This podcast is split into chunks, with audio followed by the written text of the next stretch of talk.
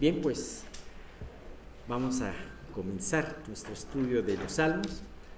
Y este, para comenzar quisiera que hiciéramos una oración para que Dios guíe esta reunión. Señor, te damos muchísimas gracias porque podemos estar aquí a tu lado, reunidos, para comenzar este, esta reunión. Señor, te queremos pedir que sea de completa edificación, tanto la parte de los, de, los salmos como la parte del estudio de la santidad. Ayúdanos, Señor, a poder entender estos grandes misterios, a, hacer, a, poder gozarnos, Padre mío, de esta alabanza en el Salmo, poder entender lo que implica tu santidad y lo que, lo que pides tú, Señor, en nuestras vidas, porque estamos a tu lado y tú eres santo. Te queremos pedir, Señor, que a pesar de las multitudes que hay ahorita en el hotel, los que han de llegar puedan llegar pronto, Señor, y no se pierdan estas enseñanzas, que puedan encontrar fácilmente lugar de estacionamiento, así como también elevadores, y que Dios, los que no han de venir y se conecten remotamente, Señor, pues la tecnología no falle y que puedan ellos seguir las enseñanzas. Te queremos pedir todo esto y te damos gracias en el nombre de, nuestro, de tu Hijo Jesucristo, nuestro Señor y Salvador. Amén. Bien, pues habíamos terminado de ver una parte muy interesante acerca de el verdadero tamaño de los ídolos impresionantes del mundo, ¿no? Y, ya y comparados con el tamaño del Dios de Israel, de lo verdadero que es el Dios de Israel. Y ahora vamos a ver la segunda parte, que es básicamente una parte de alabanza a Dios, de exhortación a confiar y de alabar a Dios. Bien, pues esta parte es la del 9 al 18. Y es, es, importante recalcar ahorita lo que vamos a ver, es que esta alabanza, esta exhortación se hace básicamente a tres grupos, al pueblo de Israel, a la casa de Aarón y en general a todos aquellos que creen y temen al Señor. Bien, Vamos a ver los primeros tres versículos. Oh Israel, estamos viendo el Salmo 115 y vamos a ver de los versículos 9 al 11. Dice así, oh Israel, confía en Jehová, Él es tu ayuda y tu escudo.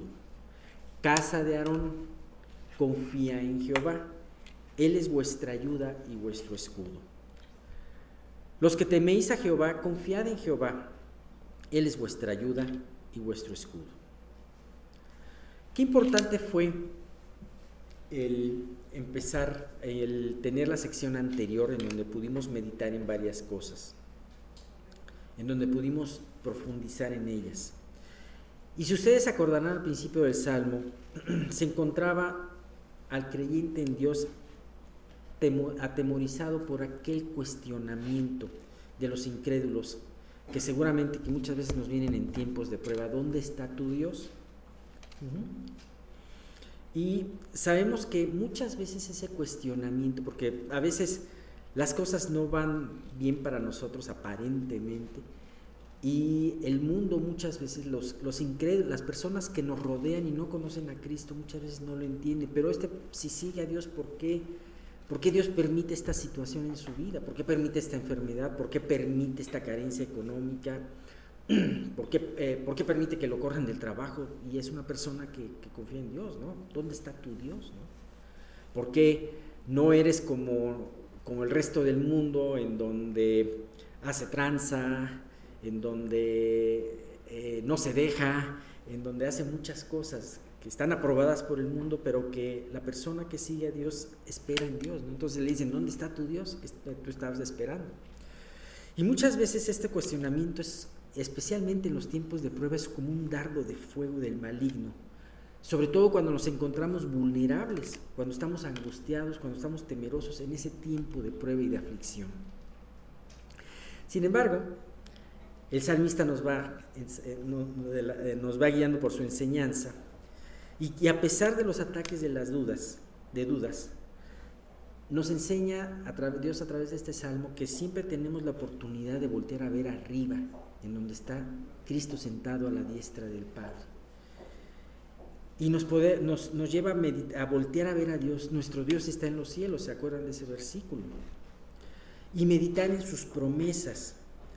Y esto, el hecho de en estos tiempos de prueba, voltear a ver de nuevo a Dios, voltear a ver a Dios, ahí está Dios en el cielo, nos lleva a renovar nuestra visión en Él. Y con esta nueva visión, como seguía el Salmo, comparando los dioses de las naciones con nuestro Dios, empezar a ver los, sus dioses, sus ídolos en su verdadera dimensión. Ver la pequeñez y la futilidad de, los, de las creencias del mundo. Cuando nosotros meditamos y decimos, bueno, primeramente nuestro Dios está en los cielos y Él ha hecho todo lo que ha querido. Y después decimos, ¿y qué son los ídolos? ¿Qué son los dioses de este mundo? ¿Qué son las creencias de este mundo? Son ídolos hechos por hombres, que podrán ser muy hermosos, como dijimos, de oro y de plata. Sin embargo, no ven, no oyen, no andan, los tienen que cargar. Las personas que están, ellos tienen que estar al cuidado de las personas, no se vaya, no te acerques al ídolo porque lo maltratas, no, lo toques porque este, vas a rasgar la hoja de oro que tiene, ¿no? etcétera, etcétera. Entonces, este,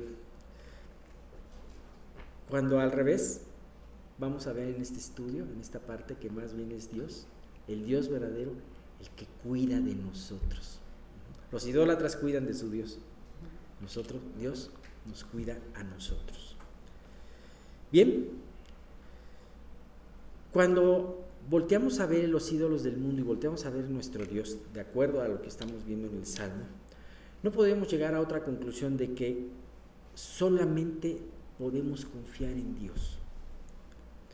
Muchas veces Dios permite en nuestra vida pérdidas importantes, pruebas. ¿Por qué? Porque muchas veces también Dios nos tiene que revelar delante de nosotros nuestro ídolo.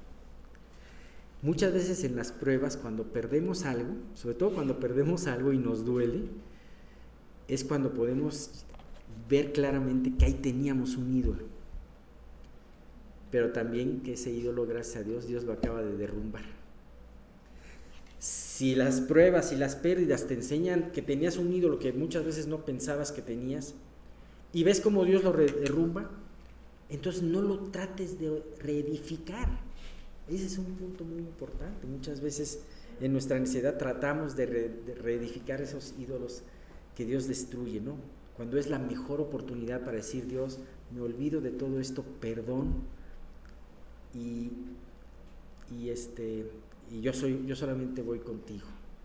A veces, fíjate que lo que hace la religión, como el joven rico, ¿no? El joven rico llegó a conversar con un gran maestro. Él pensaba que Jesús era un gran maestro. Seguramente había escuchado de todo lo que había hecho y estaba, pues quería conocerlo, quería hablar con él. Entonces él le preguntó, a ver, ¿cuál es tu opinión? ¿qué, vas a hacer para, qué tengo que hacer para merecer la vida eterna? ¿no? Y entonces Jesús le responde conforme a lo que él hacía.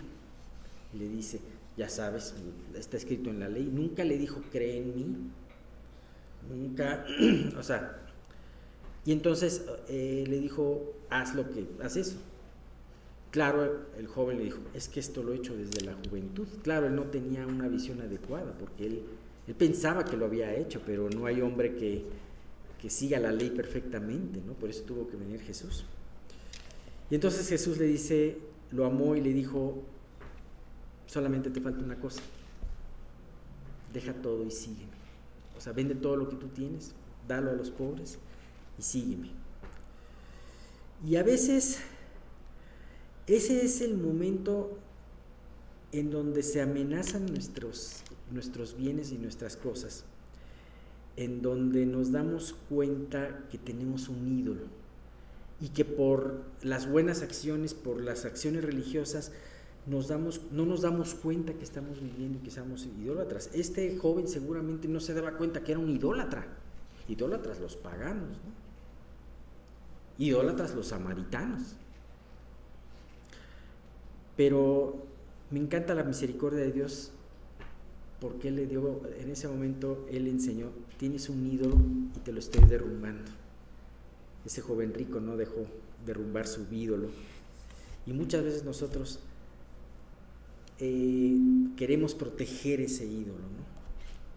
Sin embargo, hubo otro hombre que lo vio y le dijo, y entendió que solamente lo único que tenía que hacer era confiar en Dios y no poder confiar en otra cosa. No como lo hacían muchos israelitas que confiaban en Dios y confiaban también en los ídolos. No como muchos de nosotros lo podemos hacer, que confiamos en Dios, ah, pero también confiamos en otras cosas, ¿no? en nuestras actitudes, en nuestro trabajo, en, en tantas cosas. ¿no? Y entonces Pedro le dijo, ¿a quién iremos? Tú tienes palabras de vida eterna. Ahora, ¿cómo tenemos que confiar en Dios? Como ya dijimos de una manera exclusiva, Dios no permite que tú confíes en otra cosa además de Él, sino única y exclusivamente Dios quiere que confíes en Él. Y me encanta como dice, de Él viene tu, como, dice el Salmo, Él es tu ayuda y tu escudo. Esto quiere decir que de Él, de Dios solamente viene tu protección ante el mal y tu mantenimiento en la vida. Muchas veces podemos estar muy preocupados por cómo será el futuro, cómo me voy a mantener, qué, estoy haciendo. No está mal el que tú puedas prever ciertas cosas, pero, pero a veces Dios no lo permite y entonces tienes tú que decir, realmente mi, mi confianza, más que nunca, y Dios me está dando la oportunidad de que mi confianza sea única y exclusivamente en Dios. Dios utiliza diversos canales de bendición para nuestra ayuda y para nuestro sostenimiento. Puede utilizar un trabajo, puede utilizar un familiar, puede utilizar un amigo. Muchas veces Dios nos bendice a través de otras personas o a través de otras circunstancias. Sin embargo, a veces Dios decide quitar ese canal de provisión de mantenimiento para que tú solamente lo veas a Él. Me recuerda mucho esto al, arroyo de Elías, ¿sabes? Dios le dijo a Elías, en que en ese tiempo en donde iba a haber sequía, en esos tres años y medio en Israel donde iba a haber sequía, le dijo, este, vete a tal lugar, a tal arroyo, y ahí he, dado orden a los cuervos para que te alimenten.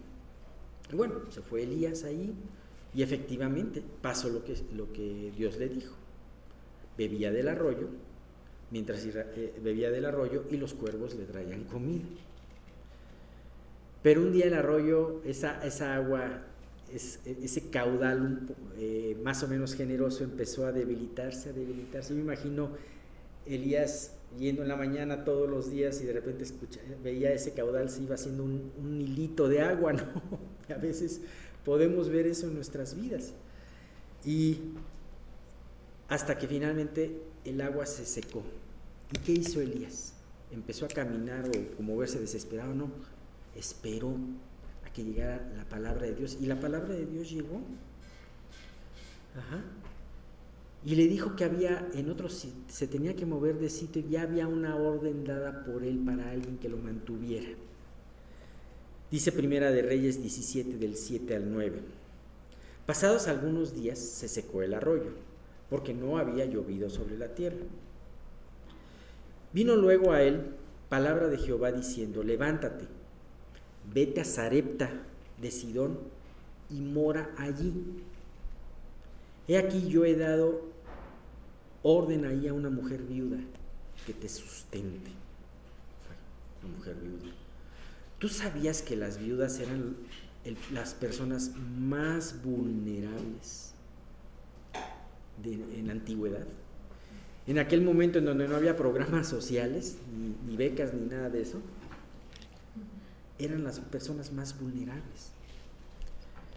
Estaban una viuda que además perdía a su hijo, era una persona condenada a la pobreza.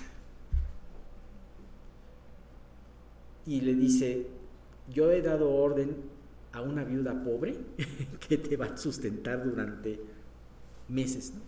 Qué impresionante es Dios. Sabes, a mí me encanta aquí y lo que más me gusta y me reconforta en toda esta parte es, he dado la orden. Y nosotros en cada cosa podemos ver en nuestra vida, porque si esto se aplicó en la vida de Elías, esto se aplica en nosotros. Dios nos ha, o sea, nosotros a lo mejor no escuchamos una palabra audible de Dios. Sin embargo, con este ejemplo podemos ver que Dios ha ordenado nuestra vida, ha ordenado nuestras fuentes de mantenimiento ha ordenado el lugar, el camino por donde vamos a ir.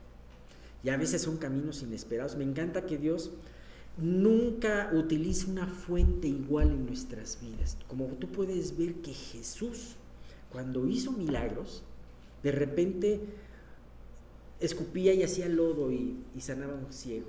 De repente le decía, vete, dale la vuelta y ve con los, con sacerdotes y se, ah, limpiaba la, la lepra nunca utilizó un canal igual. Nunca dijo voy a imponer las manos y para que no se hiciera ningún rito ni pensaran que, lo que daba poder era imponer las manos o, lo poderoso era la saliva de Jesús o que utilizó un tipo especial de tierra o todo eso, ¿no? No, siempre fueron canales distintos, pero siempre hubo una constante, la fe, la fe de aquel con el que Dios actuaba. Y yo te puedo decir algo muy hermoso. Yo he podido a lo largo de mi vida experimentar cosas muy maravillosas, cosas maravillosas de Dios en mi propia vida. Dios ha sido fiel en la forma como me casé. Dios fue fiel en la forma como trajo a mis tres hijos. Hay algunos detalles muy generales que te podría compartir.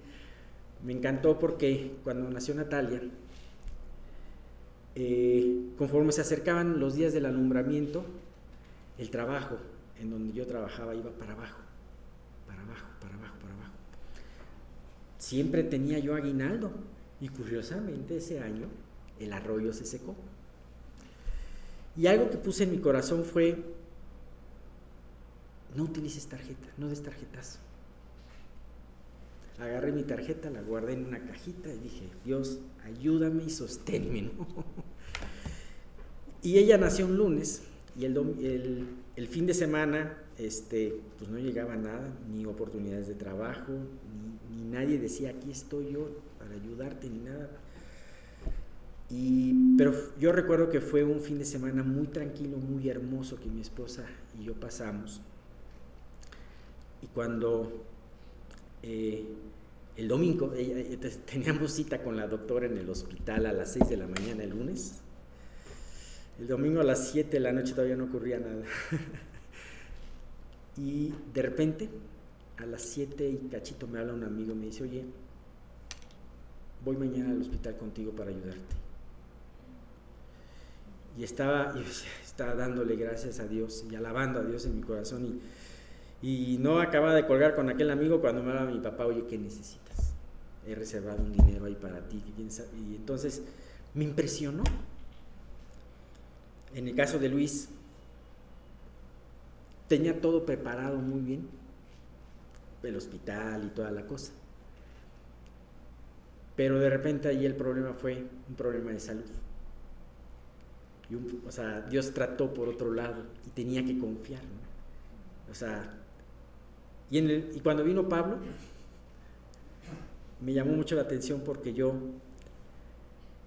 eh, yo eh, eh, dejé de trabajar donde trabajaba porque, ya no había trabajo y a la semana este, supimos que venía Pablo. O sea, este, qué oportuno, ¿no? Pero qué oportuno ver la gracia y la misericordia de Dios, cómo Dios finalmente lo sacó y aquí está Pablo, ¿no? o sea, no, no, no, no sigue en el hospital, no, no, lo dejamos empeñado. Entonces, podemos ver que Dios de una o de otra manera trae cosas y nos, nos, nos da esa salida para que podamos salir adelante y no poner nuestros ojos en el arroyo, en los cuervos o en la viuda. Él tiene diferentes, diferentes formas de hacer las cosas, ¿no? Y me encanta cómo hace además la exhortación, verdaderamente aunque le hace a tres grupos, la exhortación David, casa de Israel, casa de Aarón y todos los que teméis a Dios, pero de todas formas es un mismo grupo.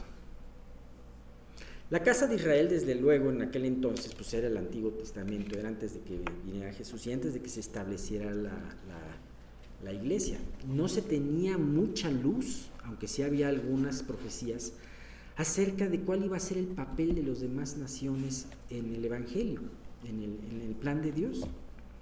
Sin embargo, eh, empieza Dios diciendo a su pueblo amado, Israel, confía en Dios porque Él es tu ayuda y Él es tu escudo. Confía en Él. Y entonces vemos que qué distinta hubiera sido la historia de Israel si hubieran visto realmente a Dios como su ayuda y escudo. Muchas veces Israel volteó a los ídolos de las otras naciones, volteaba siempre que había un problema, volteaba a ver a Egipto, sus antiguos esclavizadores, sus antiguos tiranos. Pero el Dios que los liberó de Egipto difícilmente lo volteaban a ver y en este momento Dios le está dando una exhortación a su pueblo confía en mí, porque yo soy tu escudo y tu ayuda. Le dice también, casa de Aarón, vosotros confiad en él, porque él es vuestro escudo y vuestra ayuda. ¿Sabes qué? La casa de Aarón son los líderes espirituales. Muchas veces el pueblo, la iglesia en general, piensa que los líderes espirituales ya le hicieron. No, pues y entonces no hay una oración por ellos. Es muy importante que como iglesia ustedes oren por las personas que comparten las enseñanzas, que, que, estamos aquí compartiendo, porque Dios nos lleve siempre a confiar en Él y verlo siempre como, como nuestra ayuda y nuestro escudo. Porque además hay otra cosa como líderes espirituales, como, como líderes de una congregación, como gente que enseña, hay un privilegio muy grande. Eh, podemos tener las, las, enseñanzas de una manera eh, eh, muy directa. El hecho de meditar en la palabra, el hecho de, preparar un estudio, es una gran bendición y es un gran privilegio, pero eso asume una gran responsabilidad también. A mí me aterra de ver esta responsabilidad y digo, Dios, pues ayúdame realmente a poder, este, eh, poder estar bien para poder compartir eh, esto, poder estar en condiciones, en forma, en la gracia que tú quieres y tú deseas. Así que este, eh, también es una gran responsabilidad que tenemos de confiar en Dios. Así que si alguno de ustedes desea enseñar la palabra de Dios, buena obra desea. Pero es muy importante, aún enseñando, eh, no dejar a un lado tu crecimiento de Dios. Esto implica una completa confianza de su cuidado y de provisión. Entre más conozcas a Dios, más te va a demandar Él. Y finalmente el salmista se dirige en general a todo hombre y mujer que teme a Él. Y podemos ver con esto lo hermoso, aún en estos salmos, como Dios dice, no, es que la Biblia no solamente es para el, mi pueblo de Israel, sino también es para todo aquel que quiera venir a Dios. Y eh, vamos a ver un poquito esta oración de Salomón cuando dedicó el templo en Primera de Reyes 8 del 41 al 43 que dice, Asimismo, el extranjero que no es de tu pueblo Israel, que viniere de tierras lejanas a causa de tu nombre, pues oirán de tu gran nombre de tu mano fuerte y de tu brazo extendido y viniere a orar a esta casa, tú oirás en los cielos, en el lugar de tu morada, y harás conforme a todo aquello por lo cual el extranjero hubiere clamado a ti, para que todos los pueblos de la tierra conozcan que tu, tu nombre y te teman. Esa era la voluntad de Dios a través del pueblo de Israel, que todas las naciones conocieran su nombre y, lo temieran, como tu pueblo Israel, y entiendan que tu nombre es invocado sobre esta casa que yo edifique.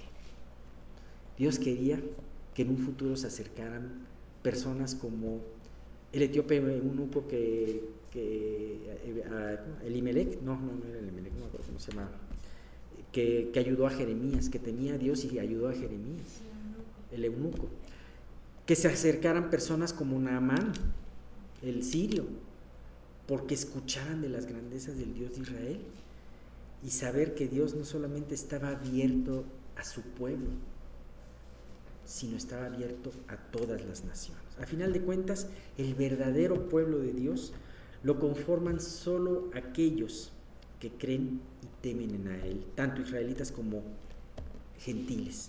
Y su palabra y sus promesas son para ellas, son para ellos, son para nosotros. ¿Cuál es el resultado de esta exhortación de creer en Dios? ¿Cuál es el resultado de decir, cree en Dios, confía en Dios, que Él es tu escudo y, tu ayuda, ¿no? Lo que sigue en los siguientes dos versículos del 12 y el 13 dice, Jehová se acordó de nosotros nos bendecirá. Y fíjate una vez más, dice, bendecirá a la casa de Israel, bendecirá a la casa de Aarón, bendecirá a los que temen a Jehová, a pequeños y a grandes. ¿Sabes? El resultado de confiar en Él es, es, experimentar la bendición.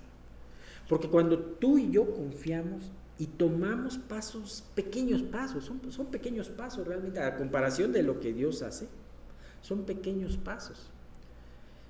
Pequeños pasos que tomamos en obediencia y en fe, entonces experimentamos la bendición de Dios.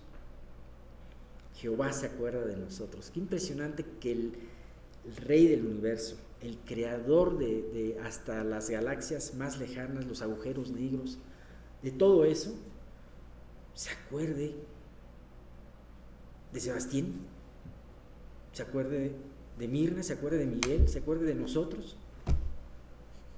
Qué impresionante, ¿sabes? Y nos bendecirá.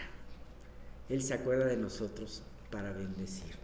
Y siempre su actitud constante de Dios es bendecirnos. Y si Dios nos pide algo, es para bendecirnos. Si Dios nos quita algo, es para bendecirnos. Si Dios nos hace esperar en algo, es para bendecirnos. Si Dios nos niega algo, es para bendecirnos. Así que es impresionante todo esto. Y dice, todos los que teman en Él, ¿Cómo lo, eh, dirías normalmente? Todos los que se acuerdan de, todos los que temen a Él. Y generalmente pondríamos grandes y pequeños, ¿no? ¿Sí? O sea, en un discurso o en una plática siempre empezaríamos a hablar de los grandes y terminaríamos hablando de los pequeños. en el orden de Dios no es así, porque dice, bendecirá a los que temen a Jehová, a pequeños y a grandes. No temas. Si eres pequeño, sino regocíjate, porque si eres pequeño estarás al principio de la fila. Ninguno de nosotros es demasiado pequeño para que Dios no se acuerde de nosotros, ni demasiado grande para que Dios no se pueda acordar de nosotros. Bien, pues vamos a ver el siguiente estudio, que yo espero que el siguiente estudio ya cerremos el salmo, cómo esta bendición va en aumento y nos llevará a considerar otras cosas muy importantes acerca de la persona de Dios. Como parte de lo que Dios tiene hoy preparado, que siempre tiene cosas hermosas para nosotros, hoy vamos a pedirle a Denise que pase a darnos su testimonio. Gracias, buenos días. Cuando yo tenía alrededor de dos o tres años, estaba muy chiquita, mis papás se convirtieron en cristianos. Entonces yo crecí con la Biblia. Le doy muchas gracias a Dios por ese gran privilegio. Desde que era pequeña mis papás me leían la Biblia, teníamos tiempos devocionales juntos como familia, leíamos, orábamos a Dios. Eh, mi papá siempre me estaba repitiendo versículos, de hecho muchos versículos me los sé de memoria de tantas veces que mi papá los repitió. Eh, iba a estudios de Biblia para niños, me encantaba, me encantaba escuchar las historias de la Biblia, conocer más de él. Cuando aprendí a leer, yo tenía mi Biblia que me regalaron mis papás y yo leía mi Biblia y yo me ponía a orar. Cuando tenía alrededor de 5 o 6 años más o menos me enfermé. Fue una enfermedad en mis ojos, en mis párpados y fue pues algo realmente muy difícil porque era una enfermedad muy rara nadie sabía qué tenía. Eh, fue muy angustiante porque yo veía a mi mamá súper angustiada. Mi papá me decía que confiar en Dios y pues que él tenía un propósito. Yo le creía, pero de todos modos no entendía nada. Me estudiaron en el Instituto de Pediatría, en el DIF, eh, con médicos particulares, estuve en diferentes tratamientos eh, y pues sí fue un tiempo bastante difícil que, no comprendía qué estaba pasando yo seguía eh, buscando a Dios, yo seguía confiando en Dios. De hecho, hasta les compartía a mis compañeros de escuela, en el kinder, en la primaria, les compartía de Jesús. Luego los llevaba a comer a casa para que mi mamá les hablara y ellos invitaran a, Jesús en su corazón. Eh, pero pues después el tiempo empezó a ser más difícil porque como era una enfermedad muy aparatosa en donde se inflamaban mucho mis párpados, se ponían rojos mis ojos, pues sufrí mucho bullying. Entonces los niños eran súper crueles, me ponían apodos, se burlaban de mí. Fue un tiempo bastante difícil, yo estaba muy triste. Eh, y, bueno, pues así fueron varios años. Mi relación con mi hermana eh, cuando éramos niñas era muy divertida. Mi hermana me hacía reír muchísimo, jugábamos juntas, claro, igual nos peleábamos, pero pues era un tiempo pues bonito. Después vino un tiempo difícil porque mi hermana creció, ella se volvió adolescente y yo seguía siendo niña. Yo quería seguir jugando con las muñecas, mi hermana obviamente ya le interesaban otras cosas, yo no le entendía, yo sentía un rechazo de parte de ella y pues como que eso nos distanció. Ya después la alcancé, ya me volví yo adolescente, ya también me volví un poco más difícil. Eh, y con la adolescencia pues también vinieron otros problemas porque el bullying fue más fuerte todavía en la secundaria, entonces sí eh, tenía varios problemas en la escuela. Eh, todavía no me daban un diagnóstico, todavía no sabían qué tenía. Y en varias ocasiones eh, me, llevaron a, a, ungirme, a que oraran por mí para sanarme, pero era muy frustrante porque yo no veía que Dios me sanara. Entonces como que de ahí empecé a distanciarme de Dios, perdí la fe, no dejé de leer, no dejé de orar porque yo era muy disciplinada y yo tenía una personalidad, o tengo una personalidad bastante obsesiva, entonces como parte de esa disciplina yo seguía leyendo mi Biblia, llorando, pero algo que me caracterizaba era la falta de fe, porque muchas veces incluso mientras estaba orando decía, no sé con quién estoy hablando, Posiblemente estoy hablando sola, estoy loca, nadie me escucha, pero después me daba mucho miedo y no, ¿qué tal si me voy al infierno? Mejor no, no pienso así y entonces continuaba con, mi rutina. Eh, por ese tiempo más o menos pues me di cuenta que Dios me había hecho inteligente, eh, me sentía más lista que los demás. Y entonces empecé a usar pues esto como una herramienta primero para defenderme y después pues para yo atacar. Entonces me volví bastante cruel, me volví bastante hiriente con mis palabras, eh, humillaba a los demás por pues su falta de inteligencia, por no ser tan listos como yo. Y entonces me empecé a volver una persona bastante desagradable. Eh, con mi hermana, pues sobre todo esto eh, fue más fuerte porque además pues en ese tiempo yo le tenía envidia, mi hermana era muy bonita y yo consideraba que yo no era bonita, entonces pues más la atacaba y pues más sentía pues ese rechazo hacia ella. Eh, mis papás obviamente se daban cuenta de esto, entonces hablaban conmigo muchas veces con la Biblia diciéndome que estaba mal mi forma de ser, mi forma de, de responder hacia los demás. Y yo decía, sí es cierto, tienen toda la razón, yo tengo que cambiar. Entonces me esforzaba por cambiar y ya no ser mala onda con los demás, tratar de ser amable, tratar de ser amable con mi hermana. El esfuerzo me duraba un par de horas y pues ya después se, iba el esfuerzo porque realmente no podía. Y así pasó un tiempo hasta que una tarde estaba eh, con mi mamá y mi hermana, estábamos las tres platicando eh, cuando algo me dijo mi hermana y yo le respondí horrible. Obviamente mi mamá me llamó la atención y entonces estando ya ellos solas, sacó la Biblia y me mostró el pasaje de Gálatas en donde están los frutos del Espíritu. Y me dijo, quiero que lo leas en voz alta. Entonces me puse a leer en voz alta los frutos del Espíritu, me puse a analizar cada palabra, amor, gozo, paz, paciencia, benignidad, bondad, fe, mansedumbre, templanza, me puse a pensar en el significado de cada una de estas palabras y dije, no tengo los frutos del Espíritu. Definitivamente esto no es una realidad en mi vida. Después me mostró los frutos de la carne y me describían muchos de ellos. Yo tenía eh, celos, ira, contienda, enemistades, eh, y pues muchas de estas características pues eran la realidad en mi vida. Entonces ya después de esto me quedé yo sola y estando sola pues Dios me dio una gran convicción de pecado y me recordó mi falta de fe. Entonces dije, además de todo esto pues yo tengo pecado de incredulidad, no creo en Dios. Y, pensé en todos los frutos, pensé en que realmente yo era muy infeliz y no era culpa de mi enfermedad, era mi propia culpa.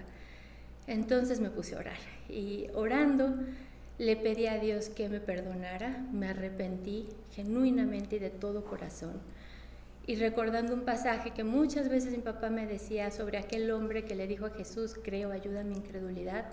Le dije, Dios, ayuda a mi incredulidad, no sé con quién estoy hablando, pero por favor ayúdame a tener fe en ti.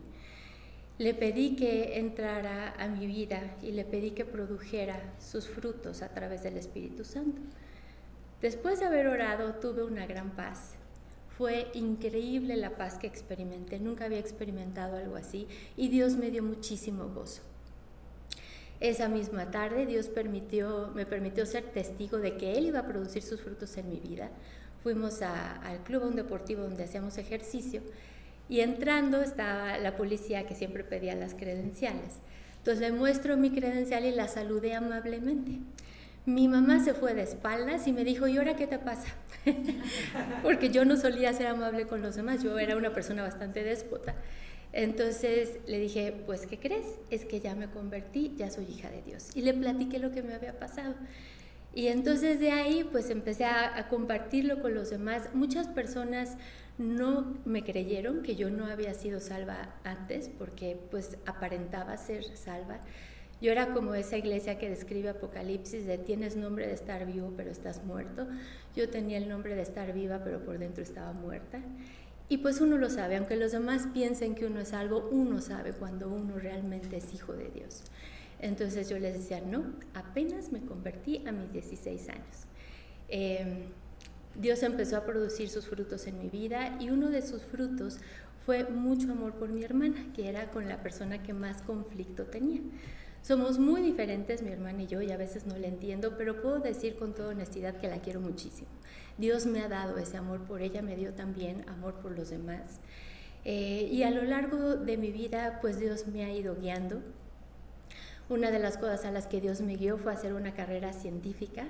Eh, estoy convencida que Dios no tiene nada en contra de la ciencia y de hecho ha sido una gran herramienta para poder ser testimonio de las maravillas del Creador. Y estoy muy agradecida con ello. Cada vez que eh, leo algo diferente o encuentro una cosa, eso solo me lleva a alabar a Dios por su grandeza, por ver un pedacito de sus maravillas. Eso ha sido increíble. Eh, y bueno, dentro de esta carrera científica, en mi doctorado, conocí a Oscar. Eh, desde que lo conocí, Dios me dio un profundo cargo por su vida, cargo por su alma.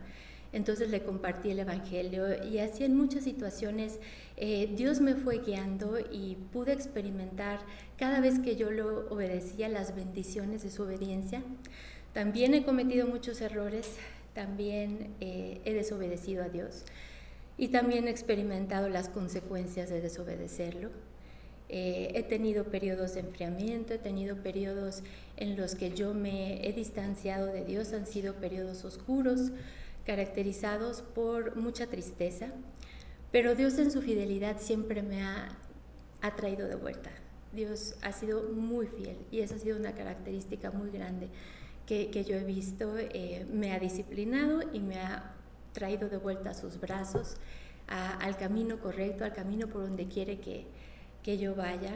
Eh, y estoy muy agradecida porque sé que la vida cristiana no depende de mí, sino depende de su fidelidad, porque pues como dice su palabra, somos infieles, pero Él permanece fiel y eso ha sido algo que, que he vivido. Eh, la falta de fe, esa no la volví a experimentar una vez que Dios me confirmó el día que me convertí eh, que Él era real, Él se convirtió en una realidad en mi vida.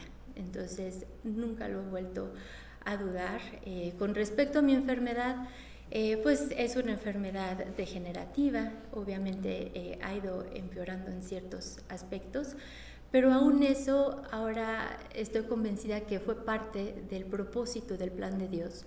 Eso me ha permitido poder compartir su palabra con otras personas, tener empatía en mi trabajo, en donde tengo em, pues una relación con personas que están enfermas, me ha permitido ser empática y poder compartirles el Evangelio.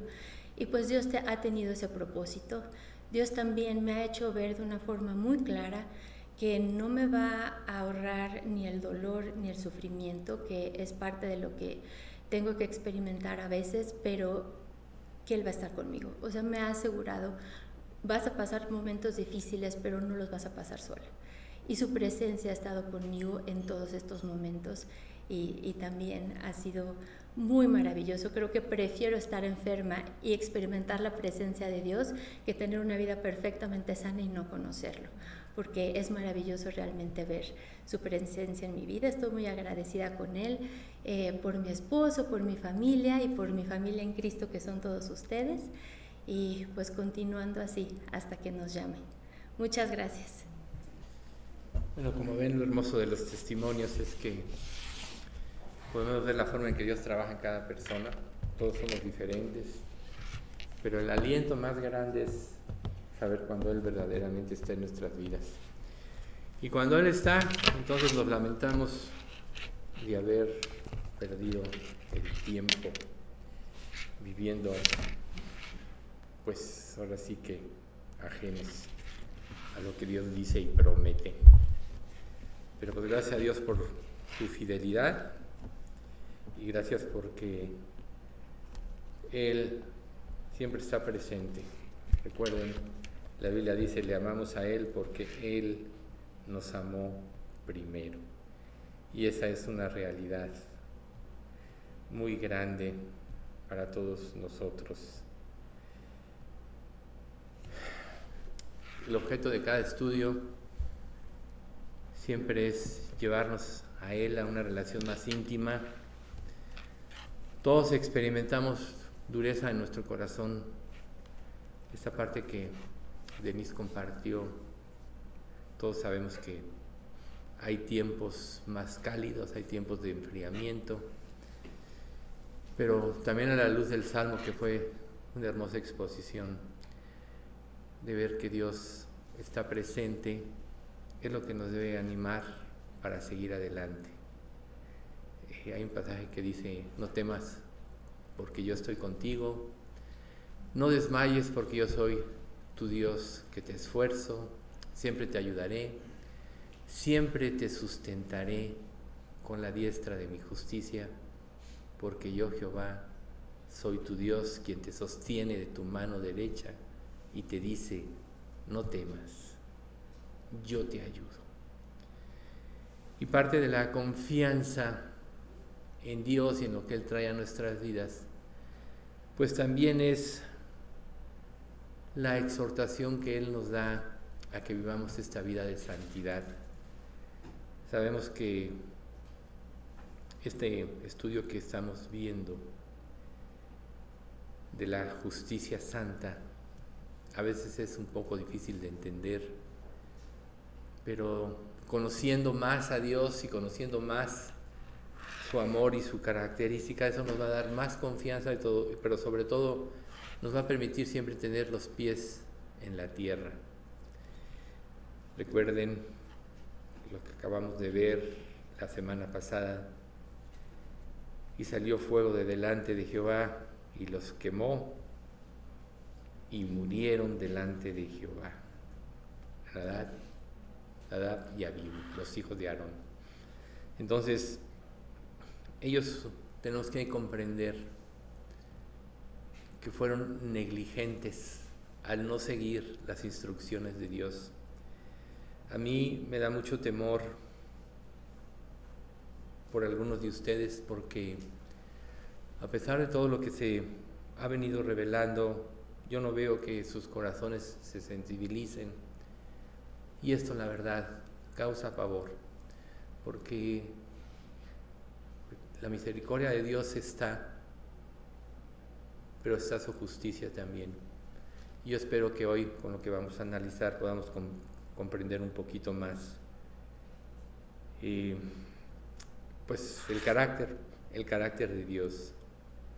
Entonces Dios destruyó a Nadal y a Abiú por llevar a cabo un sacrificio, pero no fue un acto de obediencia. El haberlo hecho incorrectamente fue no respetar a Dios. Y aquí nosotros podemos ver que muchas cosas nosotros hacemos a nuestra manera y olvidamos precisamente esa parte, no estamos respetando a Dios. Es fácil que descuidemos el, el obedecer, que vivamos a nuestra propia manera y no como Él nos muestra en su palabra. Y se nos olvida que en sus mandamientos hay una buena razón para que nos los dé y que si nosotros y que si nuestros caminos fueran superiores a los mandamientos, ¿para qué hubiera dado sus mandamientos? Sin embargo, sus mandamientos, su palabra, nos da seguridad porque nos hace pensar exactamente en el camino por donde nosotros debemos de andar. Y el propósito de su ley es que para que nosotros aprendamos a, a distinguir entre lo bueno y lo malo. ¿Quién puede realmente saber lo que es bueno y lo malo? Tenemos una conciencia que está de parte de Dios, pero sus leyes nos ayudan a ver lo que realmente somos. Y cuando nosotros justificamos cualquier pecado en nuestra vida, cualquier acto de desobediencia, estamos prácticamente no nada más desobedeciendo, sino desafiando a Dios. Una de las cosas impresionantes del testimonio de Denise, de mi hija, es precisamente que la palabra le infundió un temor. Y eso es lo que realmente a nosotros nos lleva a ver parte de ese carácter de Dios, porque si, nosotros no tomamos conciencia de que nadie va a escapar del juicio de Dios y que la consecuencia del pecado es la muerte y el infierno eterno, entonces, ¿cómo vamos a apreciar su gracia? Muchas veces nosotros menospreciamos su gracia porque no tenemos la suficiente fe o credibilidad, o le damos la credibilidad a Dios de lo que Él dice es, es verdad.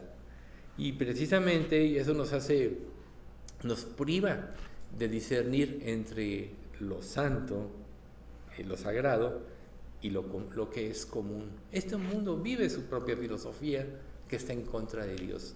Y tristemente estamos fuertemente influenciados por aquí, porque aquí vivimos. Pero una de las cosas importantes para la verdadera conversión es ser honestos. Ser honestos con lo que realmente nosotros somos. Porque si no, se va a anteponer nuestro orgullo y en lugar de darle la gloria a Dios, nos la vamos a querer dar a nosotros mismos, o sea, la vana gloria. Entonces, Toda nación, iglesia o persona que está bajo las leyes de Dios, que las conoce, Dios la va a distinguir y la va a poder dedicar a su servicio. Pero tenemos que aprender precisamente lo que es el carácter de Dios. Entonces, continuemos ahora con, con nuestra historia. Porque si nosotros tenemos dificultad con entender lo que ya estudiamos la vez pasada de el acto de Dios de glorificarse porque Nadab y Abí ofrecieron el fuego extraño, ahora vamos a ver cómo años más tarde, cuando ya la nación de Israel se había establecido, cuando ya vino el primer rey Saúl que persiguió a David, y David pues, ahí desarrolló a lo largo de esos años de persecución un carácter que después le permitió gobernar, y ya cuando llegó a ser rey, se acordaron que por la infidelidad del mismo pueblo de Israel, los filisteos habían capturado el arca del pacto. El arca del pacto era el símbolo más grande, porque de ahí emanaba el poder de Dios, porque ahí reflejaba su santidad. Y bueno, la habían capturado los filisteos y como algunos conocen la historia, Dagón se inclinó, luego lo pararon, luego se rompieron sus piernas, vinieron los tumores, hasta que, consultando a los sabios de Filistea, dijeron, no, este es el gran poder de Dios, devuelvan el arca porque nos va a destruir, páguenle su voto, etc. Y así devolvieron el arca y el arca estuvo un tiempo guardada en Israel. Cuando David asciende al trono, él dice, nosotros estamos aquí, Dios nos ha prosperado, pero nos hemos olvidado del, arca. Entonces él dijo, pues vamos a traer el arca de vuelta y todo el pueblo estuvo de acuerdo en que volviese el arca y volverle a dar su, su, lugar. Pero aquí hay un, hubo una cuestión. Ellos pasaron por alto las instrucciones que Dios le había dado al pueblo de Israel específicamente a los sacerdotes, a los levitas, de cómo debería ser tratada el arca y cómo deberían de proceder para cualquier transporte. Ellos lo estuvieron haciendo durante 40 años en el desierto. El arca posaba un tiempo y luego cuando Dios levantaba la nube y Israel iba a otro lugar, la, desmantelaban de la forma como Dios había dicho, era importantísimo que fuera preciso. De donde nosotros entendemos que las leyes de Dios son precisas, no son negociables, no hay que añadirle ni no hay que quitarle de acuerdo a nuestro criterio o a nuestra conveniencia, que generalmente actúa a la conveniencia. Entonces, finalmente vino la hora en que David dice, bueno, traigámosla y que venga el arca. Pero ¿qué, hizo David? Pues a su buen entender la trajeron. La subieron a una carreta. En 1 Crónicas 13, del 3 y 4 dice, es hora de traer de regreso el arca de nuestro Dios porque la descuidamos durante el reinado de Saúl Toda la asamblea estuvo de acuerdo porque el pueblo comprendía que esto era lo correcto. Entonces todos se reunieron, todos estuvieron de acuerdo, reitero, y empieza, eh, empiezan a traer el arca. Pero ¿qué, qué, sucedió? Cuando Dios construyó el arca, dio instrucciones específicas de su construcción. Todo el arca, todo, casi todo estaba construido de madera de acacia, cubierto de oro, por tanto no era tan pesada para poder transformarse, pero era específica, se le hicieron aros y todo, los hijos del el sacerdote Aarón tenían que cubrir todas las puertas más importantes de, la misma arca, y luego los de Coat eran los que iban a transportar, pero no podían ni siquiera mirar cuando estaban ellos cubriendo toda esa puerta porque quedarían muertos. Y la forma de transportarla era una forma específica.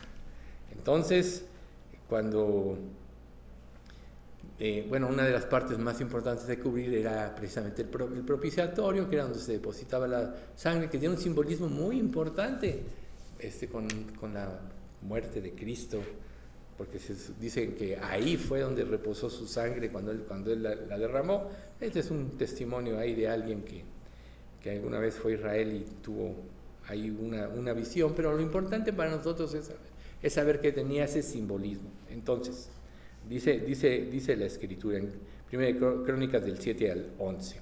Y llevaron el arca de Dios de la casa de Aníbal, Abinadab en un carro nuevo, y Usa y Ayo guiaban el carro. Y David y todo Israel se regocijaban delante de Dios con todas sus fuerzas, con cánticos, con arpas, salterios, tamboriles, címbalos y trompetas. Pero cuando llegaron a la era de Kidón, Usa extendió la mano al arca para sostenerla, porque los bueyes tropezaban. Y el furor, el furor de Jehová se encendió contra Usa y lo hirió, porque había extendido su mano al arca. Y murió allí delante de Dios. Y David tuvo pesar, porque había quebrantado a Usa, por lo que llamó aquel lugar Pérez Usa. Entonces, fíjense, vamos a analizar un poco esto. David tuvo tristeza, alguna traducción dice se encolerizó, porque Dios se había hecho. Y nosotros podemos pensar, pobre Usa, ¿no? En realidad, primero transportan el arma, perdón, el arca de la manera que no debe ser. Pero bueno, va a tropezar, quizá Usa pensó, en lugar de que caiga el arca al suelo y se contamine con la tierra, mejor yo la detengo. ¿No? Pero Usa probablemente era coatita, era de aquellas personas que habían eh, sido comisionadas de una manera específica para transportar, por, transportar el, arca. Entonces, eh, sabían, pero no lo hicieron conforme a eso. Más adelante, eh, David dice, porque Jehová, en 1 Crónicas 15, 13, porque Jehová nuestro Dios nos quebrantó, por cuanto no le buscamos según su ordenanza. Entonces aquí nosotros podemos ver, quizá cada uno de nosotros tiene su propia forma de buscar a Dios.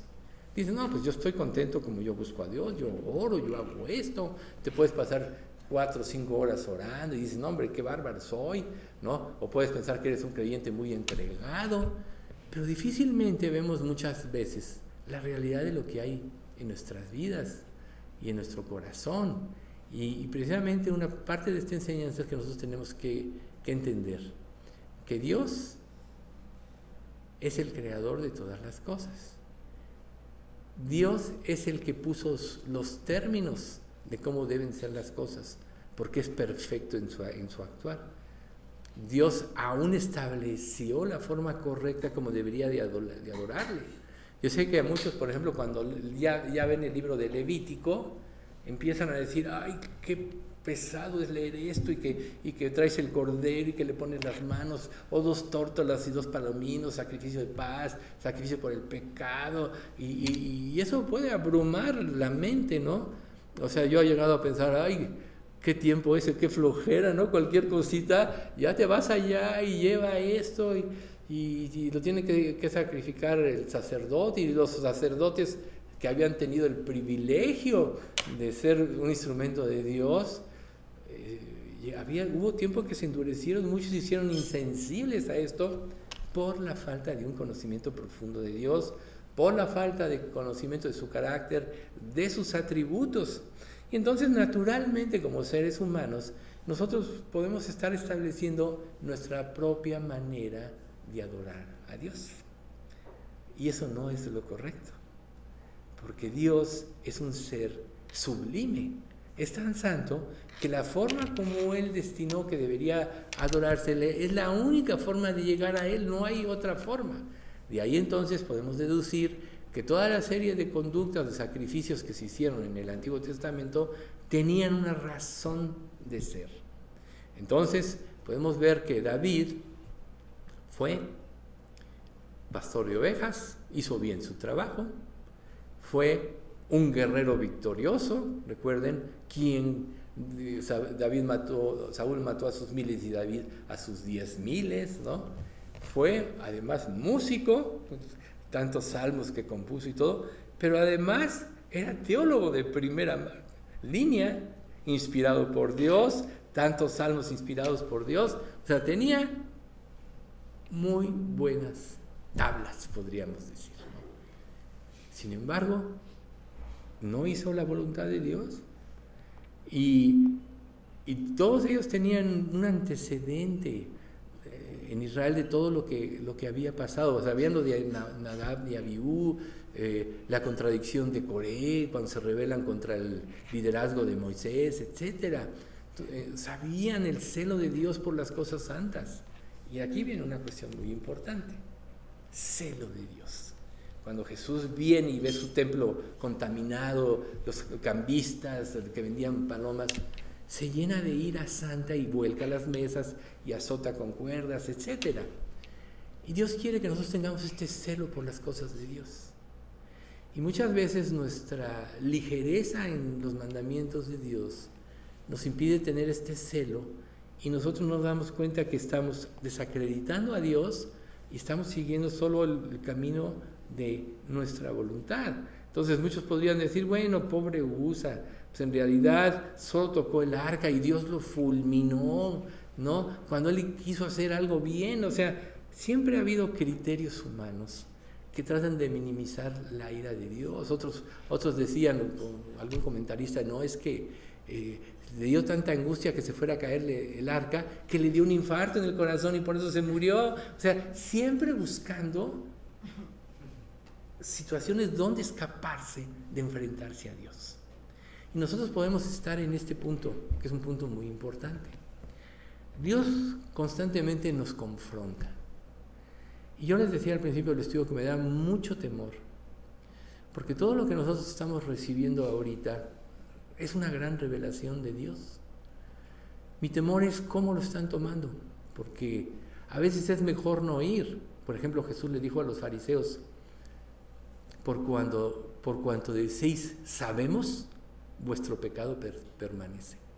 Porque cuando Dios empieza a revelar su carácter y su santidad y nosotros lo, lo tomamos con ligereza, les aseguro, viene un juicio. Si tú no respondes a esto, viene un juicio. Yo no quisiera pensar que alguno, por no tener la suficiente, digamos, eh, seriedad en cuanto a lo que está aprendiendo, pueda tomar estas cosas a la ligera y luego decir, ¿por qué me pasa a mí esto? ¿Por qué lo otro? El juicio puede venir por una enfermedad, por un quebranto económico, por muchas cosas. Aquí todos, o sea, David dice, Dios, ¿por qué permitiste esto? Y seguramente muchos eh, lloraron por, por, este quebrantamiento de USA, pero en realidad, o sea, Dios realmente actuó de acuerdo a su santidad, porque Él había dicho y dado, reitero, instrucciones específicas. Ellos estaban trayendo de regreso el arca y en el, arca de Dios reposaba la gloria de Israel. Gracias al poder del arca ellos destruyeron ejércitos enemigos y muchas cosas así pasaron. Tanto que cuando está antes de la captura del arca, esta batalla contra los filisteos, y llevan el arca y todo Israel grita de alegría, al grado que tiembla la tierra, los filisteos dijeron, ay de nosotros, ¿por qué han traído esta arca tan poderosa? Entonces se dicen unos a otros, esforcémonos para que no nos hagamos esclavos de ellos. Bueno, y la tristeza es que Israel fue derrotado. ¿Por qué? Porque Dios ya había traído un juicio sobre Israel. Entonces, nosotros tenemos que aprender lo que significa la gloria de Dios, una gloria santa, sublime, no hay, por ejemplo, esa parte de que nadie ha visto jamás a Dios, nadie lo puede mirar. Si bien es cierto, dice Dios hablará cara a cara, no, nadie ha visto jamás a Dios, la, palabra no se dice. Él, él, podrá, probablemente pudiera ver su apariencia, tanto que cuando le dice a Moisés no puede ver hombre y vivir, Dios pasa cuando se le revela, tapa con su mano donde está Moisés y puede ver sus espaldas. y, tiembla el terremoto, el fuego y, luego el silbido apacible, etc. O sea, ese es nuestro Dios. Ese, esa es la forma en la que nosotros tenemos que adorarle y aprender. Y Dios nos ha dejado la Biblia para que nosotros podamos adorarle en los términos que Él mismo ha revelado, porque son, es la única manera de adorarlo. Nosotros mismos nos decepcionamos de otras personas cuando esperamos una respuesta, ya sea por algo que hiciste en su vida, por algún favor o meramente un acto de empatía a algo y recibes lo contrario. Es muy común que suframos decepciones de otros por eso. Ahora imagínense las cosas de Dios que es un ser tan santo que, que él diga, la única manera en la que yo voy a gozarme es de esta forma porque en mí no hay tacha, no hay mudanza ni sombra de variación. O sea, yo soy absolutamente justo, absolutamente bueno. En Él no hay nada, porque si hubiera algún defecto en Dios, ya no sería Dios. O sea, Dios es perfecto en su actuar. Por tanto, es el único capaz de habernos dado la forma de vivir de acuerdo a sus leyes, ya que por nuestra naturaleza caída no, no pudimos en su eh, él cumplió por su gracia su propia justicia que quedó satisfecha en Cristo y podemos tener acceso por Cristo a Él, no por nuestra justicia, sino por la justicia de Cristo. Y cuando nosotros tomamos en poco o a la ligera esto, realmente estamos haciéndonos una afrenta a nosotros mismos. Muchos se gozan porque desafían a Dios. Yo quiero vivir y pobrecitos ustedes que les lavan el cerebro, pero no se dan cuenta de las consecuencias que van a experimentar en sus vidas. Porque puede ser que alguien pueda hacer en esta vida lo que quiera y aparentemente no le pase nada, cosa que es una mentira, porque en realidad recuerden ustedes, nadie puede disfrutar de la vida y de las cosas si no tiene una conciencia limpia, si no vive por fe y todo lo que no proviene de fe es pecado.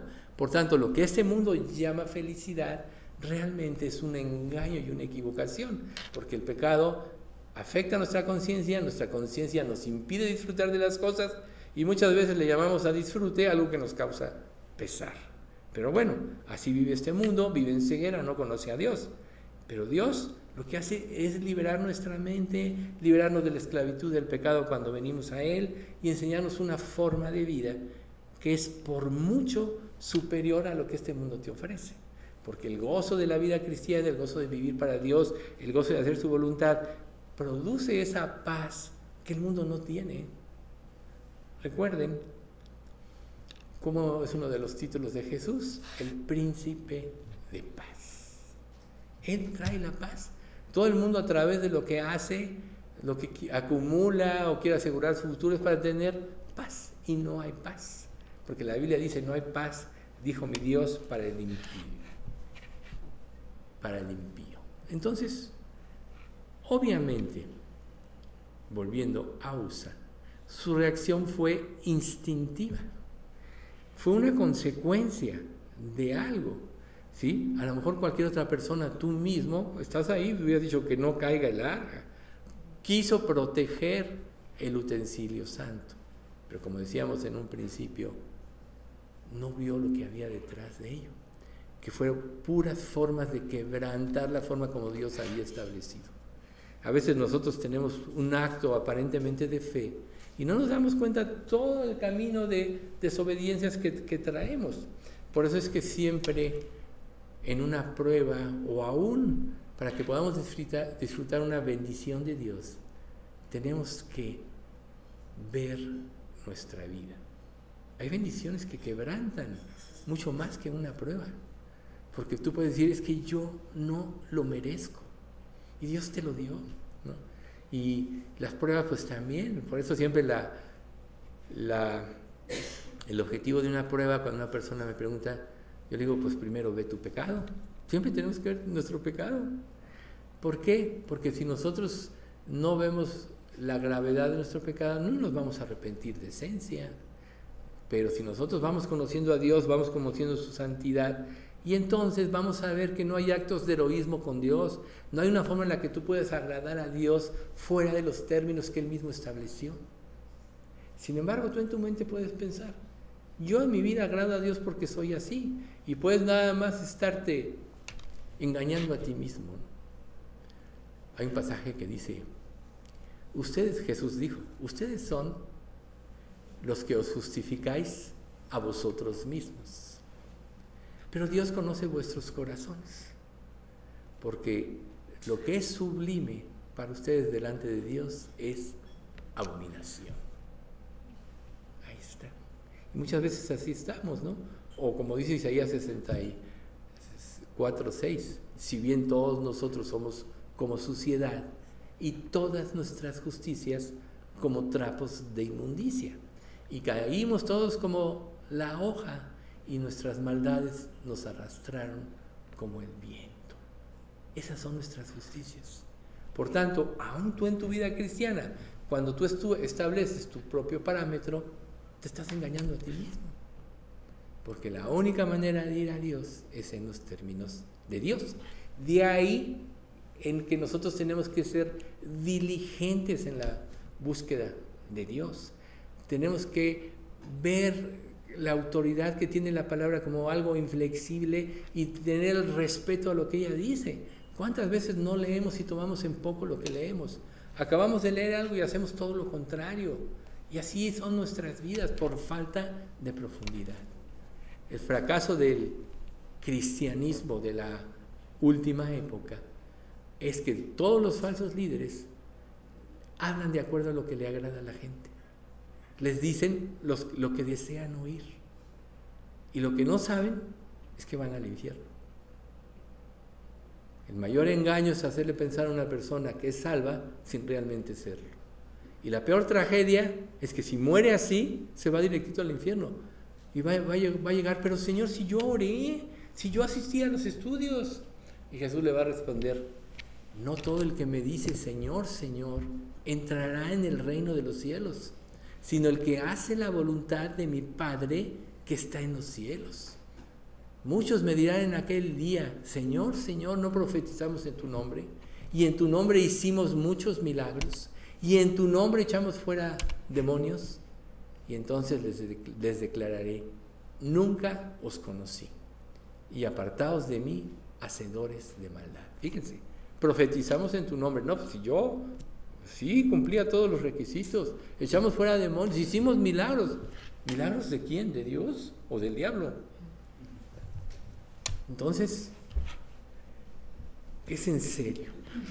Todo lo que Dios dice en su palabra es en serio y tenemos que verdaderamente temer de Dios, temer a Dios, porque si no, las consecuencias van a venir. Ustedes creen, muchos se burlan de Dios, porque dicen, bueno, Dios dice, pero yo hago esto, yo hago lo otro, o yo vivo mi propia vida en mis propios términos. Y no saben ustedes, no han visto todo lo que le pasó a Israel por vivir en sus propios términos. Si eres hijo de Dios, verdaderamente, Dios al que ama disciplina. Azota a todo el que recibe por hijo. Ahí está parte del testimonio de Denise. Sí, Dios la ha disciplinado como a todos nos ha disciplinado porque Nadie lleva esa vida perfecta. Todos somos objeto de la disciplina de Dios y qué hermosa es la disciplina. Hasta este, este pasaje de primera de Juan 4.18 es verdad que al presente ninguna disciplina, perdón, no es 4.18, es de Hebreos 12, eh, 11. Es verdad que al presente ninguna disciplina parece ser causa de gozo, sino de tristeza. Pero después da fruto apacible de justicia a los que en ella han sido ejercitados.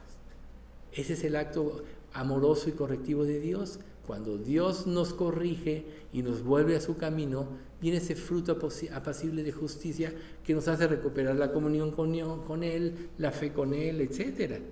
Entonces, nosotros debemos recordar, primero que nada, el orden de Dios. Dios instituyó el sacerdocio. Dios instituyó como debería ser. Recuerden que Leví, la tribu de Leví, se ganó el, sacerdocio por haber sido fieles cuando, cuando Israel, cuando Moisés se va al monte a recibir las tablas de la ley y se desenfrena y Aarón lo permite. Y bueno, dice, quien esté por Dios, ahora sí que mate a cada uno, a su hermano, a su hermana, a su padre, quien haya desobedecido. Y los de Leví lo hicieron. Y, Moisés le dijo, hoy se han consagrado para Dios. Por eso es que las tribus de Leví era tan importante y sigue siéndolo para Israel. Es todos los que tienen el servicio a Dios. Pero además de todo, podríamos decir, la crema de todo esto son Aarón y sus sacerdotes, que son los que tienen las labores. Ahora nosotros en la iglesia, Dios nos dice, ustedes son real sacerdocio, nación santa, pueblo adquirido por Dios para que anunciéis las virtudes de aquel que os llamó, de aquel de las tinieblas a su luz admirable. Fíjense, real sacerdocio, nación santa. ¿Cómo vas tú a anunciar las virtudes de Dios si no las cumples o no las vives? ¿Cómo le puedes decir a una persona no mientas si tú mientes? Sé honesto cuando tú eres deshonesto, etcétera. Entonces, ahí precisamente es donde muchos podemos estar mal y Dios quiere que, que corrijamos. Entonces, volviendo aquí al punto, seguramente Usa pertenecía a la tribu de los coatitos y sabía perfectamente bien cómo debía de transformarse el arca. ¿Y qué? ¿No estaban acaso los sacerdotes eh, con David? Para decirle, no, David, no puedes transformar el arca de esta manera. Pero todos estaban en ceguera, si se dan cuenta. Si lo permitieron, David dijo, como rey, eh, y es un buen deseo, tráete el arca. Pero nunca se pusieron a pensar cómo Dios había dicho. Y ese es otro punto importante. A lo mejor tú crees que sirves a Dios en tus propios términos. ¿Y eso es verdad que sirves a Dios? Y eso es lo importante de estas enseñanzas. ¿sí? O sea, el oficio de los hijos de Coat en el tabernáculo de reunión era en el lugar santísimo, números 4.4, y ellos se encargaban de recoger, eh, de transportar el arca en, en los términos, reitero, de Dios. Recuerden, muchas veces hay que enfatizar cosas que se dicen para que nos quede claro en la mente, en los términos de Dios. Entonces, ¿por qué vino la ceguera? ¿Por qué puede venir, venir la ceguera a nosotros? A veces por tanta desobediencia y no nos damos cuenta. Y ahí vamos a la espiral descendente. Tú pecas, no te arrepientes, cubres tu pecado porque sentiste un aparentemente placer, comodidad, satisfacción, etc. Obviamente no conforme a Dios, ni conforme al Espíritu Santo, sino conforme a tu naturaleza que está presta para para ir al mal. Tiene que ser controlada por el Espíritu Santo cuando ya naciste de nuevo y por la palabra de Dios. Si no es controlada, se puede descarriar. Por eso muchos se, se descarriaron. Muchos de Israel se descarriaron. Entonces, cuando viene el pecado, viene la ceguera. Y la ceguera implica falta de percepción de las verdades profundas de Dios. Falta de percepción del grado de santidad que Dios tiene, que es inquebrantable. Es, no es negociable no se puede modificar porque lo, lo que es perfecto, absolutamente perfecto, ¿para qué añadirle o quitarle? Si ya es perfecto. Así es Dios. Por tanto, todo lo que Dios declara, todo lo que Dios dice es perfecto y no se le puede añadir o quitar. Tan es así que dice en, el libro de Juan, si alguno añade estas palabras, este, Dios añadirá las plagas de Egipto. Y si alguno le quita, Dios quitará su nombre del libro de la vida. O sea, así de, importante es la palabra de Dios y no se puede modificar. Entonces, hubo esta ceguera, no nada más por Usa, que era coatita, sino por todo el sistema de sacerdocio y de levitas que dijeron, ah, dice esto David, bueno, hagámoslo, pero hagámoslo en nuestros términos. Es como la torre de Babel, ¿verdad? Hagámonos una torre que llegue hasta el cielo para llegar al cielo por nuestra propia cuenta, ¿no? Y ahora tan solo en la modernidad uno dice, oye, la gente ya se ha ido a la luna, ya mandaron cohetes a Marte y todo eso. Qué ilusos estos que hicieron la Torre de Babel, que pensaron que haciendo un edificio de quién sabe cuántos pisos, iban a llegar al cielo. Así somos nosotros de ilusos cuando vivimos en nuestra propia manera y pensamos que estamos agradando a Dios. Entonces dice números 4:15. Y cuando acaben Aarón y sus hijos de cubrir el santuario y todos los utensilios,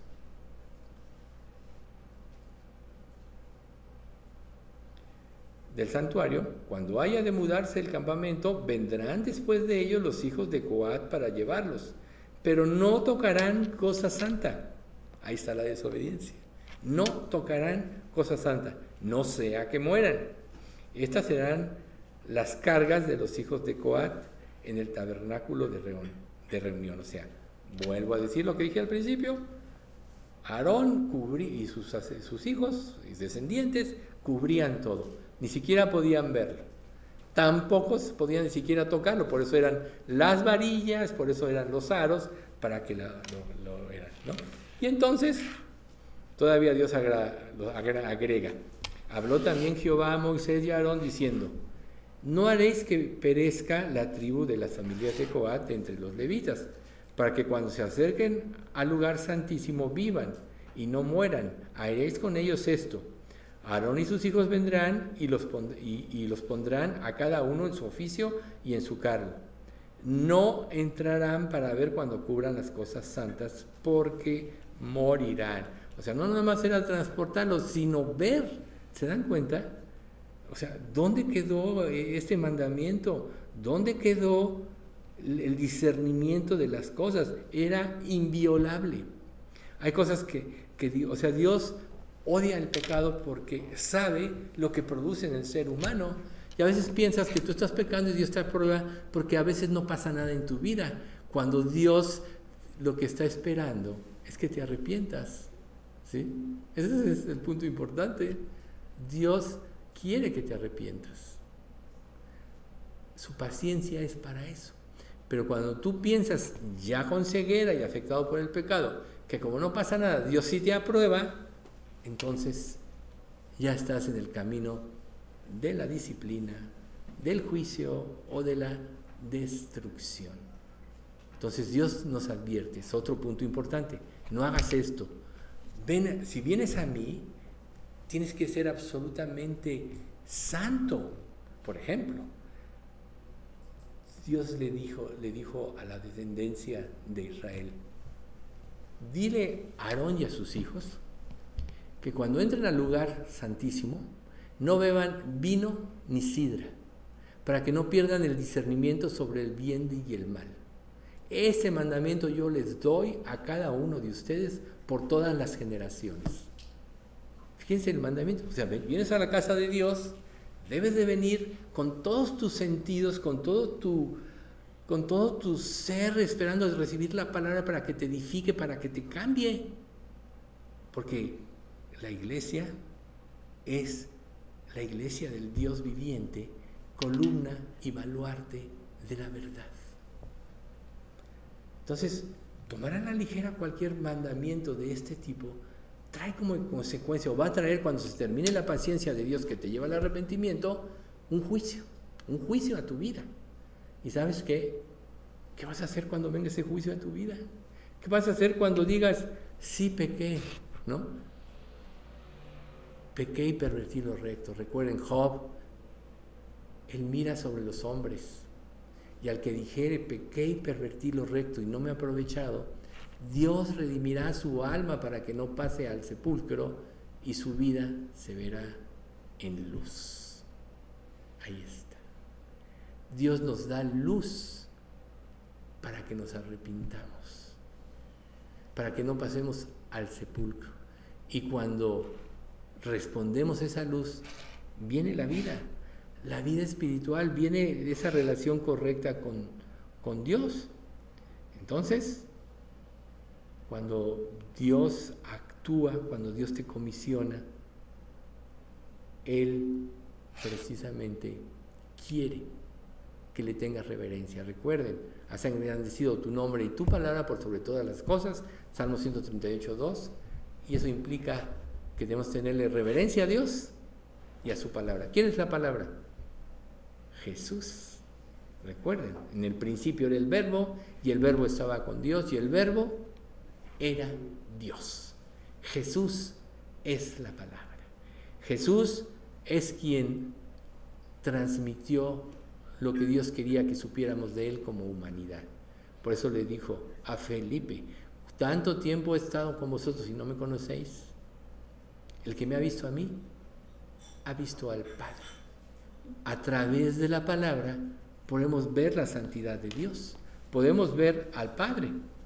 Entonces, cuando Dios da un mandamiento, como Dios decretó aquí, ahora sí que no, como dicen las falsas iglesias, Dios decreta y Él sí decreta en serio, no podrán ni siquiera mirar.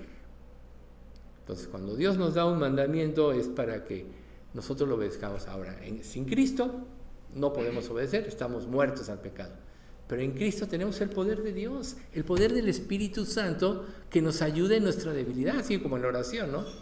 ¿Qué hemos de pedir como conviene? No lo sabemos, pero el Espíritu nos ayuda en nuestra debilidad, etc.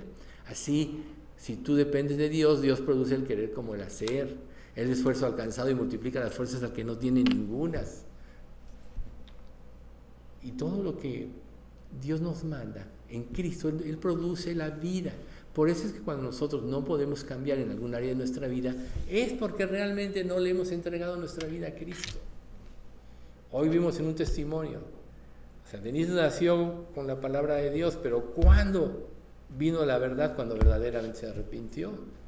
Y nosotros podemos pasarnos la vida pensando que porque estamos de alguna manera atendiendo, ya estamos bien con Dios. No, tenemos que arrepentirnos, tenemos que saber que sin Cristo no hay forma, tenemos que saber que solo podemos cambiar por el poder del Espíritu Santo en nosotros.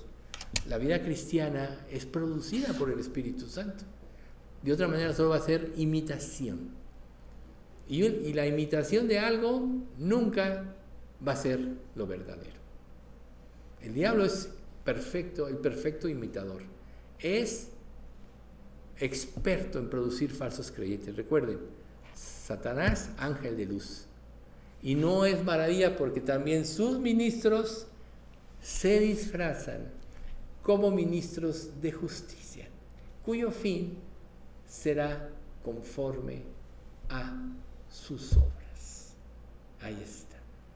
Los ministros del diablo se disfrazan. A lo mejor tú también te puedes estar engañando pensando que eres un buen creyente y etcétera y solo estás disfrazado, necesitas saberlo, que Dios te lo confirme.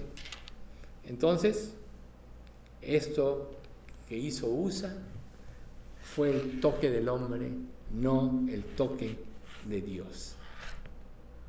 Esto que yo les decía, que a lo mejor USA pensó, no, pues es mejor que yo detenga el arca antes que caiga la tierra.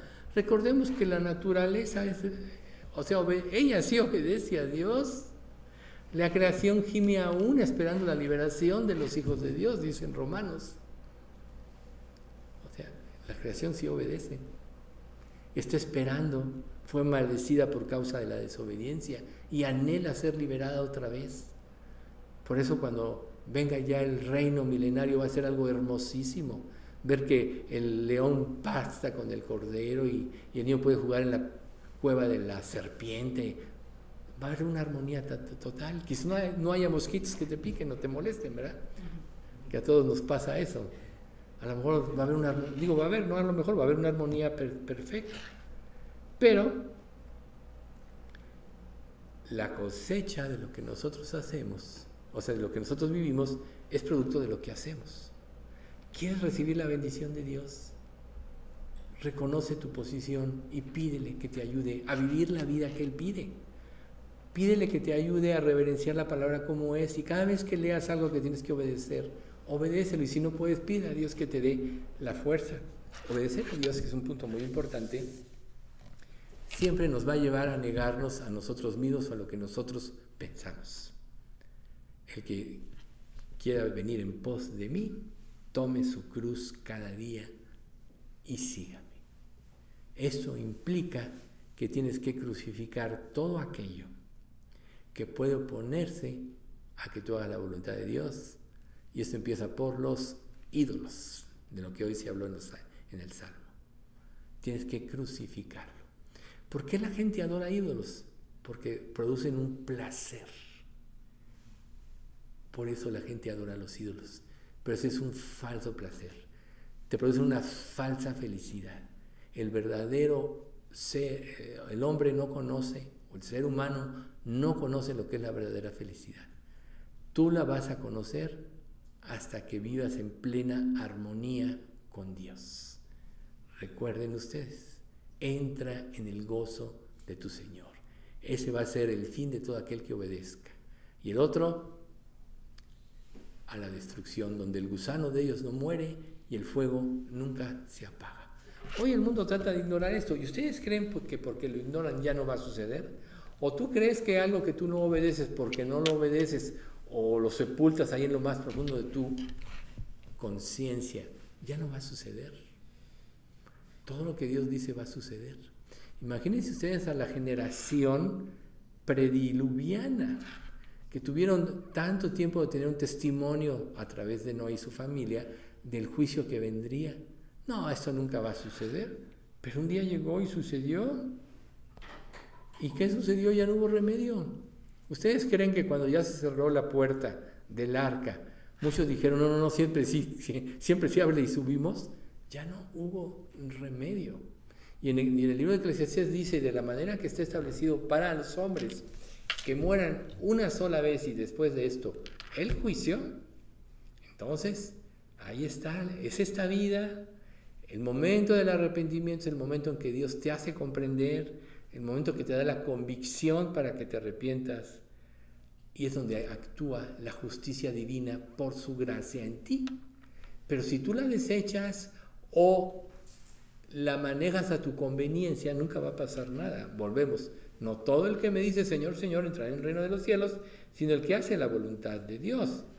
Entonces, hay cosas que de, venir, de una vida de pecado a una vida con Dios, nos es difícil digerir, como la santidad, como la justicia de Dios, de lo que estamos hablando, como el pecado y la gracia.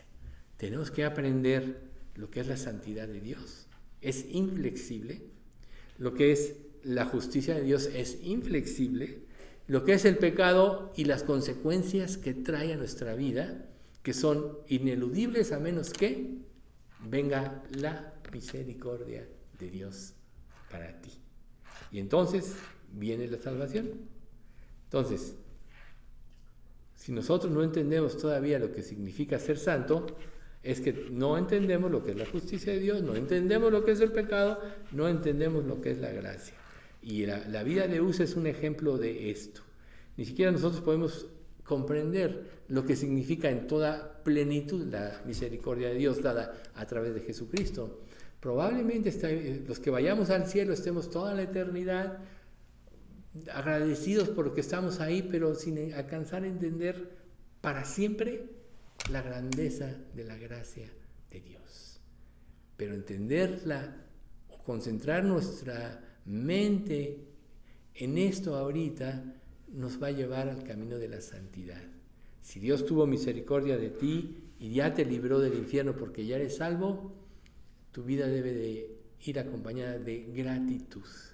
Y la gratitud te debe de llevar a la obediencia y la obediencia a la adoración y pretender glorificar a Dios con tu vida. Entonces, no existe una verdadera rectitud, sino la rectitud Dios nos da y nos revela a través de su palabra y que Él además produce. Recuerden, Dios es el que produce en vosotros, así el querer como el hacer, por su buena voluntad. Y haré y pondré dentro de vosotros mi espíritu y haré que andéis en mis estatutos, haré que guardéis mis preceptos y los pongáis por obra. Dios hará, así se cumplirá su justicia.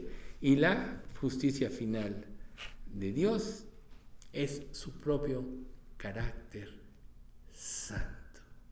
Por eso fue que Dios quebrantó a este hombre, porque se salió de las instrucciones que Dios había dado. Y como decíamos, Dios no cambia. Ese Dios que actúa en el Antiguo Testamento, a veces las personas diferencian, no es que el Dios del Antiguo Testamento era vengativo, era esto, lo otro, y el del Dios del Nuevo Testamento es benévolo. No, es el mismo Dios. Solo que ahí está la diferencia de la justicia y la gracia. En Santiago 1.17 dice, toda buena dádiva y todo don perfecto desciende de lo del Padre de las luces, en quien no hay mudanza ni sombra de variación. todo lo bueno desciende de lo alto. Por tanto, es ilógico pensar que puede haber algo bueno en nosotros por nosotros mismos. Entonces, si tú le crees esto a Dios y sabes que no eres bueno, eso te va a llevar a depender más de Dios y que se manifieste más su gracia y ahí es donde viene la verdadera transformación. Y si Dios es absolutamente santo, es incapaz de ser impío. Recuerden, una manchita le, quitaría la perfección. Entonces Dios es recto y lo manifiesta a través de su conducta externa e interna, porque todas sus acciones reflejan su santidad y todo lo interno es la esencia de lo que Él es en realidad.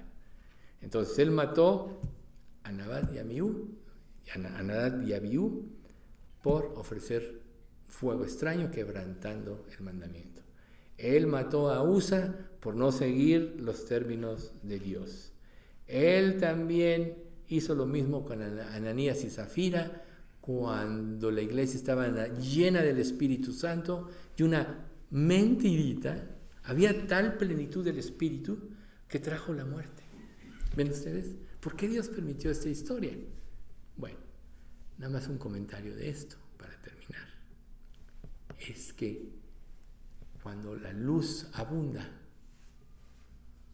entonces el pecado se pone al descubierto totalmente. Y una falta ante tanta luz es bastante grave. Entonces, si estamos recibiendo esa luz, que Dios nos ayude a todos a venerar a Dios y a tener temor de salirnos del camino de su voluntad. Y si hay alguna duda en el corazón de alguno de que realmente Dios no está actuando o se prueba a sí mismo si tiene los frutos del Espíritu o los frutos de la carne, quizás eso le dé luz para ir con Dios. No es malo. No pienses que porque oraste ya eres salvo. No. Recuerden, Dios no mira lo que mira el hombre, pues el hombre mira lo que está delante de sus ojos. Dios ve el corazón. Con Dios no tienes ni siquiera que articular palabras porque Él sabe todo de ti y conoce la intención de tu corazón. ¿Realmente quieres entregarte a Cristo? Él lo sabe y Él mismo te va a dar el cambio para que te arrepientas y la fe para que salves. De hecho, una aclaración. Para que una persona se convierta, el, Dios ya actuó poderosamente antes del arrepentimiento en cambiar el corazón. Esa es la primera acción sobrenatural de Dios. Por eso una persona se puede arrepentir. Y una vez que se arrepiente, puede entonces, como don de Dios, creer. Pero ocurre el cambio antes del arrepentimiento, si no, no podría. ¿Y por qué va a ocurrir este cambio? Porque comprendes tu condición y lo anheles realmente te sientes perdido y anhelas la salvación, entonces Dios estará contigo si lo haces. Vamos a dar gracias.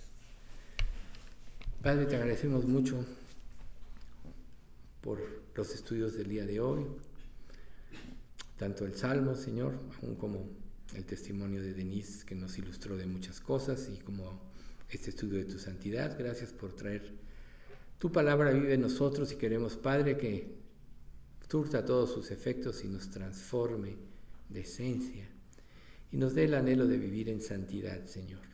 Realmente tú lo dices como aún como un mandamiento, sed santos porque yo soy santos y que si te invocamos en nuestra manera de vivir, tenemos que vivir siendo santos. Así que danos, Señor, precisamente la verdadera salvación y el anhelo de ser verdaderamente como tú, de acuerdo a lo que tú revelas en tu palabra. Te pedimos que actúe en cada uno de nosotros, los que integramos esta iglesia y cualquiera que escuche este estudio, tu misericordia para que pueda realmente llegar a ser salvo por tu gracia. Señor, bendice a nuestra iglesia. Danos, Señor, la fe que salva, danos la fe para vivir para ti, danos la fe para cumplir el ministerio para el cual nos has unido como iglesia. Y todo esto te lo pedimos en nombre de Cristo Jesús.